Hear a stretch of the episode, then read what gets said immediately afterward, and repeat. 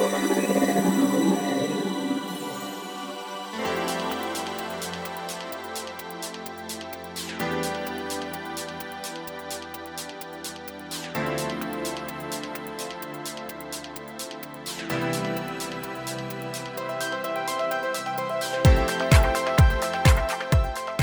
んにちはゆきです。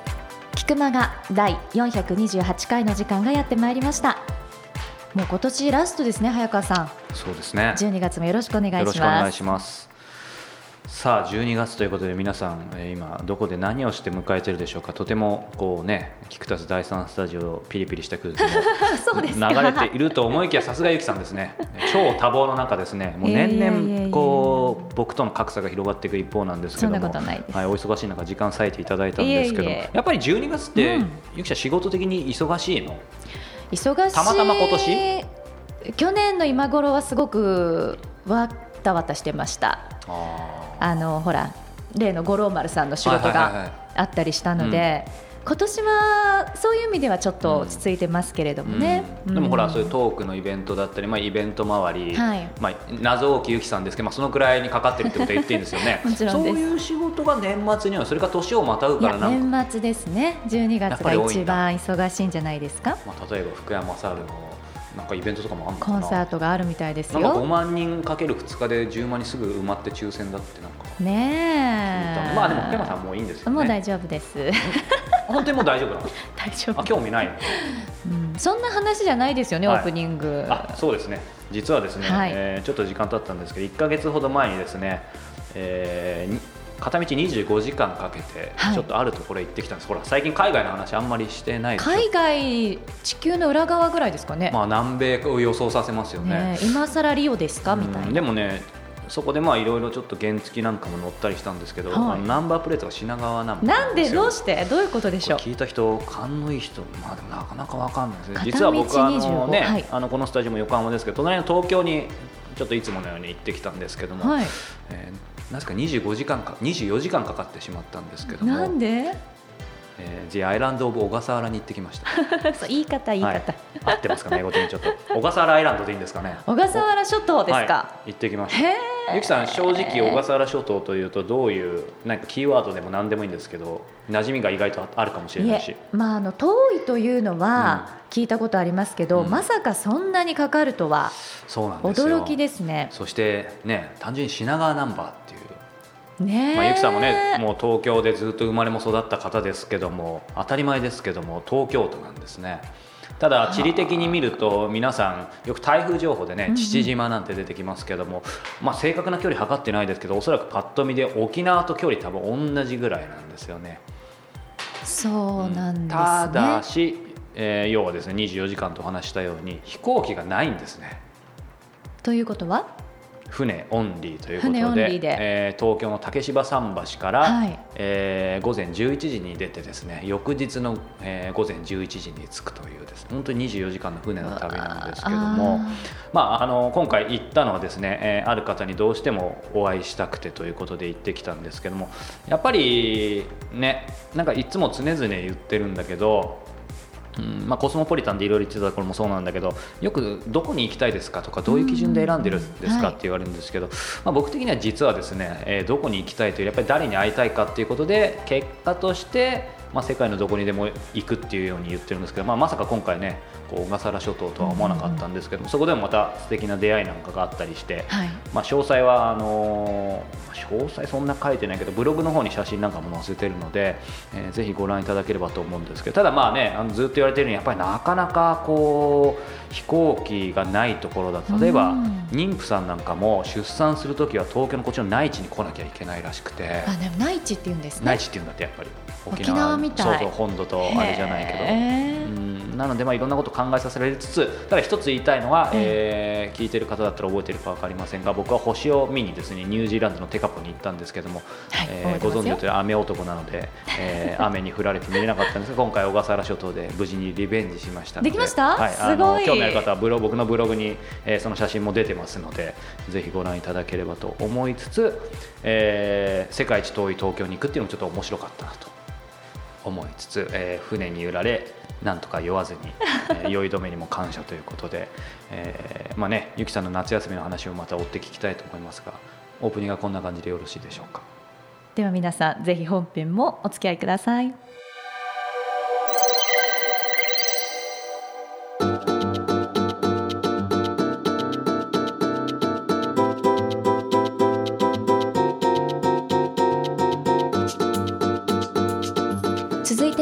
月の菊間がインタビューです。早川さん、はい、今年最後のゲストは一体どなたにお話を伺っていらっしゃったんですか、はい、えー、財団法人ユナイテッドスポーツファンデーション代表理事の諸橋弘子さんにお話を伺ってきました、はい、えー、諸橋さんはですね。このユナイテッドスポーツファンデーションというのは、えー、皆さん、えー、5年前震災ありましたよね、うん、その時に、えーまあ、諸橋さんがもともと会社、えー、皆さんご存知だと思うんですけども、えー、ゼビオグループというですね日本最大規模の、えーと、スポーツショップの、えー、会社、えーまあ、最近だとビクトリアなんかももう買収してですね、今上場している会社なんですけども、はい、そこの創業者の2代目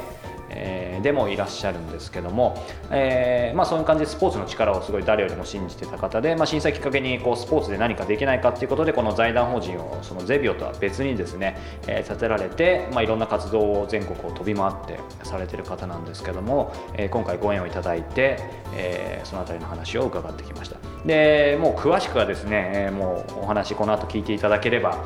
ものすごいいい意味でですけども本編でも言ってますけどもその肩書きだったり生まれ育った環境と喋りがですね僕会う前はやっぱりガチガチで結構緊張したんですけど、すごいいい意味で崩されてですね、まあ、非常に面白かったんですけども、えー、まあ内容はさておきですねやっぱり個人的に面白いなと振り返って思うのはですね、えー、そのゼビオのオフィスが、えーまあ、そしてこのファウンデーションのオフィスがですね神保町にあるんですけども、はいえー、神保町といえばですね、まあ、別に言っていいと思うんですけど僕があの毎月、えー、プロデュースもさせてもらって石原明さんの、えー、オフィスもですね神保町にあったりとかもうずっと67年神保町通ってるんですけども、はい、えー、そこで僕がよく行くカフェのですね隣にそのビルがあってですね、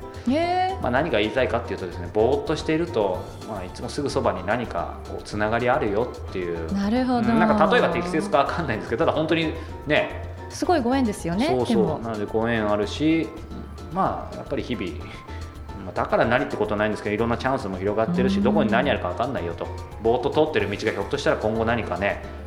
うん、人生を変えるような場所になるかもしれないので、うんまあ、そんなことをこう考えさせられたインタビューでもありました、まあ、あの内容の方はこれからぜひ、えー、1回目聞いてみていただければと思います。それでは諸橋弘子さんのインタビュー第1回お楽しみください、はいこんにちは。プロインタビューの早川洋平です。菊間が今日は163人目のゲスト、えー、財団法人ユナイテッドスポーツファウンデーション代表理事の諸橋弘子さんにお話を伺います。諸橋さんよろしくお願いします。よろしくお願いします。さあ、えー、今日ここどこで撮ってるかっていうのは言っていいんですかね？あいいですよここはですね、えー、ここ住所的にはどこになるんですかね？神田錦町ですね。神田錦町ですね。はい、千代田区。はい。私あのよく神保町に出没するんで、まあほぼ神保町と言ってしまってもいいと思うんですけども、ここ十四階？ここは十四階ですね。すねはい、非常に、えー、素敵な場所からこう眺望も、えー、抜群なんですけども、えー、この場所でお届けしたいと思っています。えー、ここはこれ言っていいんですよね。ここも？もちろんもちろん。はい、あの 隠す必要ないですよね。はい。ここはえっ、とゼビオグループホールディングスの一角のそうですね、はい、あの正確にはゼビオホールディングス株式会社の本社は、はい、えーと、福島県の郡山市が本社になってますが、はい、それの東京支店ということで、えーと、この会社にはあのホールディングス以外に事業会社であるマーケティングだとか、あとはものづくり部隊だとかあと e コマースだとか、あとゴルフパートナービクトリアが全部集合しているビルになります、すみませんご丁寧に説明していただきました。あの今冒頭でね、えー、ユナイテッドスポーツファウンデーション代表理事とお伝えしたんですが、えー、今、ゼビオという言葉も出てきたんで、すみません、ご本人に聞くのもあれなんですけど、諸橋さん、そのユナイテッド・スポーツ・ファンデーション、そしてゼビオ、諸橋さん自身のその関係というか、どういう形なんですか？はい。えー、あの私はもともと福島県のいわき市で生まれまして、はい、でこのゼビオ株式会社の発祥の地は福島県のいわき市になります。15年前に亡くなったんですが私の父が創業者で、はい、えー、そこで紳士服あの屋さんからスタートしました。で小売業なので、はい、紳士服店を1号店で売り始め、まあ、2店舗目、3店舗目と、福島県内だけで、はい、えー、広げていったんですがその後、ちょうど私が小学校低学年の頃ですかね。新幹線というものが通るようになり それが東北新幹線ですね。やっぱり物流の拠点が、あの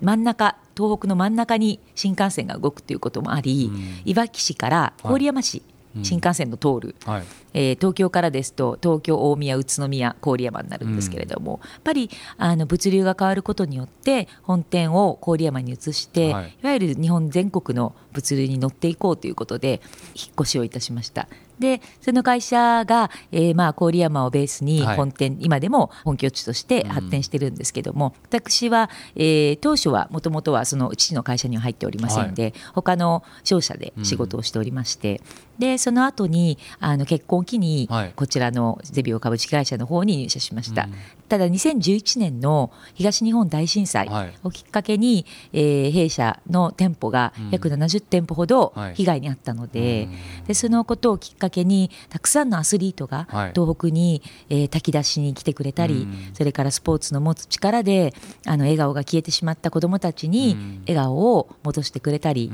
それこそ炊き出し終わった後に何もやることがないわけですよね。で、えー、潰れたお店の中からサッカーボールを持ってきて、でサッカーで蹴ってくれたりバレーボールを軽くやってくれたりその時にあの初めて子どもたちが一瞬なんですけど、はい、笑ったんですよね。一瞬。だからあスポーツの持つ力ってすごいなってスポーツをやったことない私が言うのもなんですが、ね、そうなんでもともとスポーツが苦手だった私にとってみれば、あまりスポーツの良さっていうのは実感としてはない、けれどやはり客観的にそういうものを見た時にアスリートが子どもたちをあれほど幸せにすることができる、うん、改めてスポーツの力っていうものを感じ、うん、その後、まあ、あの会社の CSR 活動ということだけではなく、はい、やはりその時世界中からたくさんの寄付金をいただきまして、はい、でその寄付金を将来を担う子どもたちに使おうということもあり、うん、改めて震災から半年後の9月20日2011年ですね、はい、にこの財団を別途あの一般財団法人として設立したという関係です。なるほど。その震災から半年後ってことですけども、うんそうすると諸橋さんの中でもともとその、えーとまあ、ゼビオの方にいた時にこういうファウンデーションをなんかいつか作りたいとかそういうのはやっぱり震災がなかったらそれがなんかうっすらと。全くないですね。私は本当に生まれがそういう店舗で生まれてますから。本当に店舗で。はい。だから1号店の1階がお店で、はい、えー、父と母ともう一人の従業員、はい、で2階が、えー、自宅で。で、まあ、おむつが外れたあたりからは、うん、店頭に立って紐で縛られてはいましたが。あのいらっしゃいませっていうのをやっていた 看板犬ならぬ看板娘だったので、うん、あの本当に自分は商人だと今でも思ってるし、うん、やはり多分本当は飽きないというものが一番好きなん、私自身。だから、まあ、あの結果論としてビジネスは拡大され大きくなりましたけれども、やはりその商いの感覚っていうものが私のこうルーツというかにあるので、どうしても発想的にはそちらに行きますよね。だから本当に震災がなかったら財団とか社会貢献とか人のためにとか次世代とかっていうことは考えてなかったかもしれないですね。でもあの私ね今日初めてお目にかかってあんまり事前情報もなくあの先ほども実はちょっとインタビューにお話したんですけどもあのご縁をつないでいただいたこの「菊間が」にも出ていただいたデポルターレクラブの竹下さんと、えー、諸橋さんの対談も読ませていただいていい意味でですけどその記事のイメージと、まあ、今お話しされてる、まあ、飽きんど飽きないって言いましたけども、まあ、そういうチャキチャキかというとまたちょっと違うと思うんですけど思った以上にこうエネルギッシュでお話しされるなっていい意味でギャップを感じてるんですけどただえー、諸橋さんご自身がそのこういうファウンデーションとか立ち上げるまではもともと根っからの商売人でってことだったんですけどちょっと抽象的で恐縮なんですけどこのうんお話伺っててもともともなんだろう今非常にやはりすみませんあの大先輩にあの経営のですよ。年齢じゃないですよ、はい、大先輩に言うのもあれなんですけどなんか非常にそのまあ商いもそうですけど当然こうしたこう世の中の役に立つようなこうファウンデーションとのそのバランス感がすごく空気感で取ら取れてる方だなっていうふうにお見受けしたんですけどその辺は諸橋さんご自身でご自身を表するのは難しいかもしれないですけどやっぱりその震災の前だとそういう感じではなかったかもしれない。あのその財団とか、いわゆる社会貢献という形ではないんですけど、うん、多分私が人生の中で一番影響された、うん、今でもそうなんですが、はい、はやっぱり父なんですね。うん、で父それこそ周りから父を知ってた方に言わせると生き写しって言われてるぐらいなんですけどあの形は違うんですけど中身、はい、ですごいその彼がずっと生まれた時からずっと言ってたのが「よして生じ愚してメス」いわゆる与えて生まれ、はい、で求めて滅びるっていう。よして生じ愚してメスっていうことをお採用の命にしていて、まあそれは私自身もそういう教えのもと育ってきてたので飽きない飽きないっていうその儲けることはいいことなんですけれども、要はお客様が評価してるからビジネスがうまくいき利益が出る。だから儲けることはいいことなんだけれどもただその前にやはり求める前に与えるっていう部分でのインフルエンスはものすごい大きくって、うん、そういう部分は多分震災は関係なく何か自分ができること、まあ限られてますけど非常に限られてますけど自分がやれることできることで何かが生まれるんだったらこれはやるべきだしやりたいし、そういう生き方をしたいなっていうのは多分もともとコンテンツにはあったと思います。あ、すごいなんか腑に落ちました。そこで、そそこでやっぱ震災があってってことだったわけですよね。ねあの改めてなんですけど、その契機、えー、きっかけは伺ったんですけど、すみませんあのそもそものところでこのユナイテッドスポーツファウンデーション、僕もあのホームページも拝見して、そしてあの私事ですがスポーツもずっとやってきたので、なんとなく分かるような気はするんですが、ザックバルに言って。えーと、まだ100%はどういう感じか分かっていないので改めてあのせっかく出ていただいたのでこのユナイテッド・スポーツファウンデーションって、まあ、はっきり聞くと何、はい、ほわっと。そうですね。もともとは、うん、あの構想の中にあったものではなく、うん、なんか必要に迫られて立ち上げたという感じだったので、うん、あのその長期的な構想があって、はい、実は立ち上がったわけではないんです。ただやはりあの震災をきっかけにスポーツの力で、とにかく東北を復興させなくてはっていう思いがあったので、はいうん、最初2011年9月20日、はい、立ち上がってからはずっと震災復興のみをやってました、うん、特に子どもたち両親も家族も親戚も亡くした子どもたちの支援だったり、あとはまあスポーツ道具が流されてしまって、靴もバットもグローブもなくなってしまった子どもたちに、いつかねまたそれを通して元気に学校に通ってほしいという思いがあったから物的あの支援だったり、あとはまあ中学校がみんなこうバラバラになったり、高校生がバラバラになって、はい、ゼビオスポーツでユニフォームを作ってたんですけど、結局もうその学校自体がなくなったので。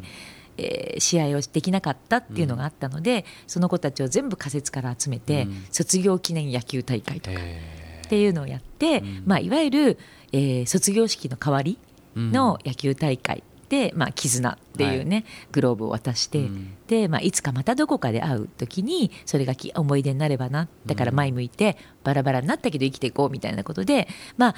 な何百回でしょうね、うん、何万人という子どもたちにやれる限りのことは体力の続く限りやってた、うん、ただやはり時間とともにありがたいことに1年1年半って経っていくとやどんどん落ち着いていって、まあ、福島県はちょっとまた別な状況があっていわゆる放射能被害による、うん、えー、子どもたちの遊び場を失ったことによる1年後肥満児が一気に増えて、はい、47都道府県でワースト1位になってしまったんです肥満率が。で子どもたちがやはり運動するというよりも体を動かすという当たり前のことが当たり前にできなくなった現状があったので本当は店舗にする予定だったゴルフ屋さんをやめて でいわゆる子どもの無料の運動施設で近隣の15キロの特に小さい子どもですよねを効率的に体を動かしてあの肥満にならないように、あとやっぱり体を動かさないと子どもたちってこうメンタルもやられるんですよね、うん、だからすごく子供帰りをしてしまったり、うん、すごいいろんな二次被害三次被害がやっぱりあの時出たんですね、うん、だからまあ放射能問題をどうのこうの言うよりも、その後に起こっている問題を今解決できることっていうのに追われて財団は活動してたっていうのが最初だったんです、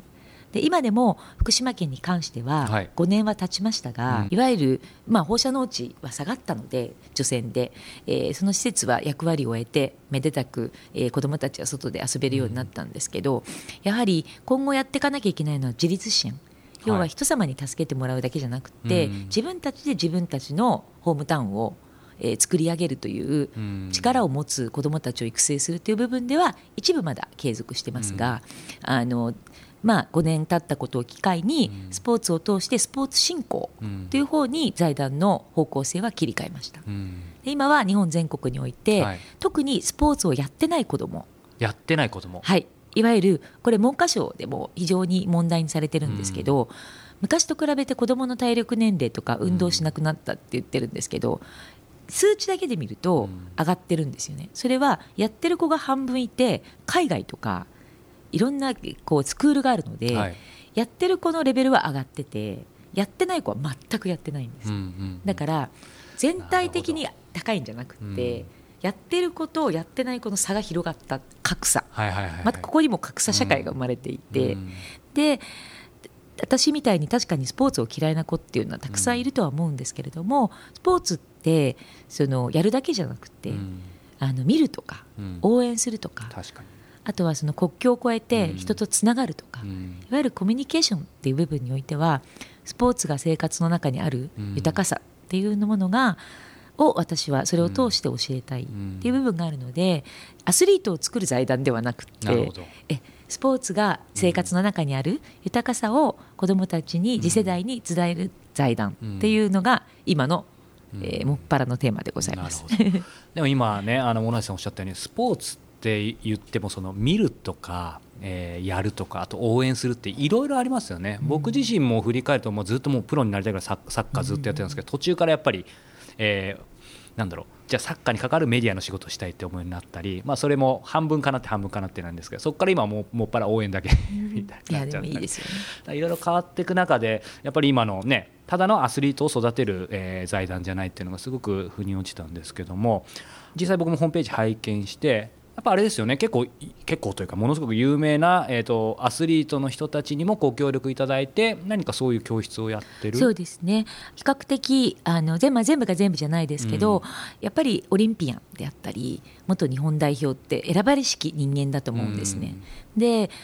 彼らをもし本物と呼ばせていただけるならやっぱり私は本物をあの見るべきだと思っていて、うん、これはスポーツに限らず、はい、芸術も音楽もやっぱり本物に触れるっていうの、それが小さければ小さいほどいいと思ってるんですね。小さければ小さいほどいい。年が小さいうちに本物に触れるという。やっぱりそうすることによっていろんなことに興味を持ち、質の高いそのなんていうのかなあのものに出会うことによってものすごい影響されると思うんですよね。だからヒーローとかスーパースターとかっていうものがやっぱり憧れであるっていうことを、あのお手本がいるっていうのはすごくいいことで、そういうオリンピアンだったり、え日本代表でやってるトップアスリートの方々の、まあ、デモンストレーションを見た時のあの子供たちの簡単するね、うわーってなるじゃないですかあの感動ってそのきっかけ作りになるんですよね、うん、物事に興味を持つという、うん、そういう部分ではそういう方々に本当にあのあのボランティアでななんなんですけどもご協力を得てお願いしてます。なるほど。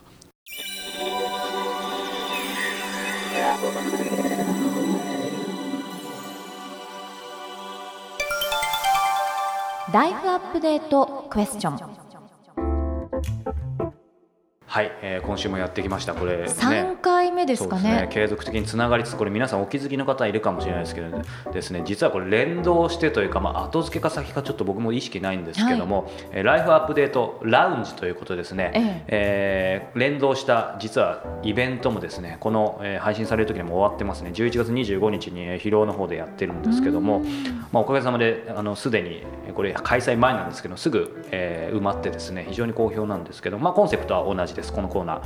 えー、毎月1テーマ1クエスチョンを選んでですね、えー、僕とゆきちゃんが掛け合いをします。でその中で、えー、それぞれの考えだったり経験をシェアしていきます。で実際これ聞いてる方にもこのクエスチョンを考えてもらい結果的にみんなでこう人生をまあね、大きくとまでは言いませんがちょこっとだけでもまあアップデートしてもらえる、そんなきっかけになればと思う、えー、このコーナーです。ということで、えーまあ、過去にはですねあなたが大切にしている習慣なんですか？だったり、まあ、そんなことも言ってきました今日3回目なんですけど、これ12月なのでどうしようかと思ったんですけども、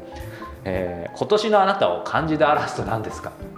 年末っぽいですね。はい、ぽいですが、意外とあなたをっていうのはないよね。日本はあるけどね。今年を振り返るという意味ではね。そうそう。なので、ゆきさん、なんでしょうか？考えてきてたのでしょうか？ちょっと二つ。お、いいですね。にしてみました。はい、一応上半期はですね。はい、あの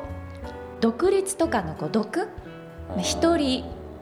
っていう、うん、あのまあ今にやりとされましたけど、うん、そのあ独身を一生確信したとか、うん、そういうのもちょっとあるけど、まああのいろいろ自分のことを考えるような環境の変化とかがありまして、でまあもう少しきちんと独り立ちしなくちゃいけないなんてことを考えさせられた前半でした。でそれに準じて後半もう一つそうだな自分の中で今テーマにしているのはねこうね強くなろうとしてるからね強いという字。すごいですね。ドッグに今度は強いですか。うん。それはなぜ？一人で生きていくって強くなんなきゃいけないんですよ。大丈夫？なんかあったんじゃないかってこれみんな心配するそんなことないんですけど、うん、こう時にねどうしてもこう責任を伴う仕事をすればするほど衝突することっていうのも当然ね、うんうんあるわけじゃないですか、だからその時にこう顔を強くするのではなくって自分の意思を強く持って仕事に取り組んでいくことが大事かなっていうのを考えさせられたのでちょっと私はそんな2つをピックアップしてみました。なんか言いづらいのすごいいいですね。深いですね。ゆきさんもいろいろあるんですね、ちょっとだけね、うん、はい。早川さんは何なんですか。今年の漢字。僕は何ですかね。まあ今年表すとやっぱり知るということですかね。知る。知恵の知でもあるんですけど、うんうんうん、やっぱり冒頭冒頭とか年少にも考えたんですけどやっぱりなんか今までこう、うんまあ、やりたいことこれとかこれをやるとか突き進んできたり、まあ、ある意味脇目も振らずにやってきたんですが、はい、やっぱりなんだろうな今年は今年っていうかもう終わってますけどうんまあ、お客さんだったり身の回りの人が何を望んでるのかとか、どういうふうに思ってるのか何を求めてるのかとかっていうことをやっぱり、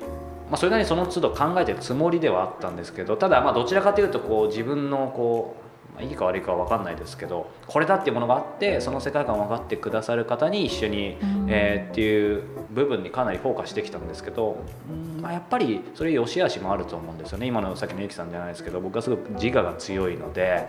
いい部分もあるんですけどやっぱり謙虚さが悪けど足りないと思うので。うん今年はまあそこを中心にやってきてで、まあ、そういう意味でねさっきも、えー、このコーナーと連動しててお話もしましたけども、はい、ライフアップデートラウンジみたいな、まあ、本来人と接するの普段インタビューが苦手なんですよ まあそういう方の声を聞いたりとかそういうイベントを望んでる方が多いっていうことで、えーまあ、知るっていうところを、うん、やってきました。で、まあ、来年の漢字をあえて言うとするですねその知ったこと学んだことを今度は整理して本当に自分しかできない人に役立てるようなことを、まあ、伝えるっていうことをやっていきたいなと思いつつ、うんまあ、ゆきさんはどうなのかなと来年。来年は私はあれですね。あの信じるの信にします。それをその心は？ん？自分のやってることを信じることと信用信頼を持ってねいいですね。仕事に取り組んで相手の方にそう思ってもらえるように頑張りたいなという。そうか。なんかどっちがパーソナリティか分かんないようなお株を奪われましたがでもそうね。確かに俺もその真とか義っていうことは大事にしたいとは、ね、思ってます。なんかいいねこのコーナーこのコーナー一番緊張しますね。するけどちょっと深い、ね。うん、もう大体ここが終わったら今日の仕事終わりぐらいな。まあまあかもしれないですね、はい、ちょっと向き合ってもらうコーナーですが皆さんもね、うん、あのまあ、ぜひ振り返るっていう意味でも今年の漢字もし表すとしたら何か。そして、えー、来年何かっていうのをちょっと考えてみるといろいろ考えさせていいのかなと思いつつ、はい、えー、このコーナー立ち上げたらいいんですけどこの質問考えるの意外と難しいので、はい、どこまで持つか分かりませんが、まあ、そういう意味でも、えー、頑張っていきたいと思います。以上、ライフアップデートクエスチョンでした。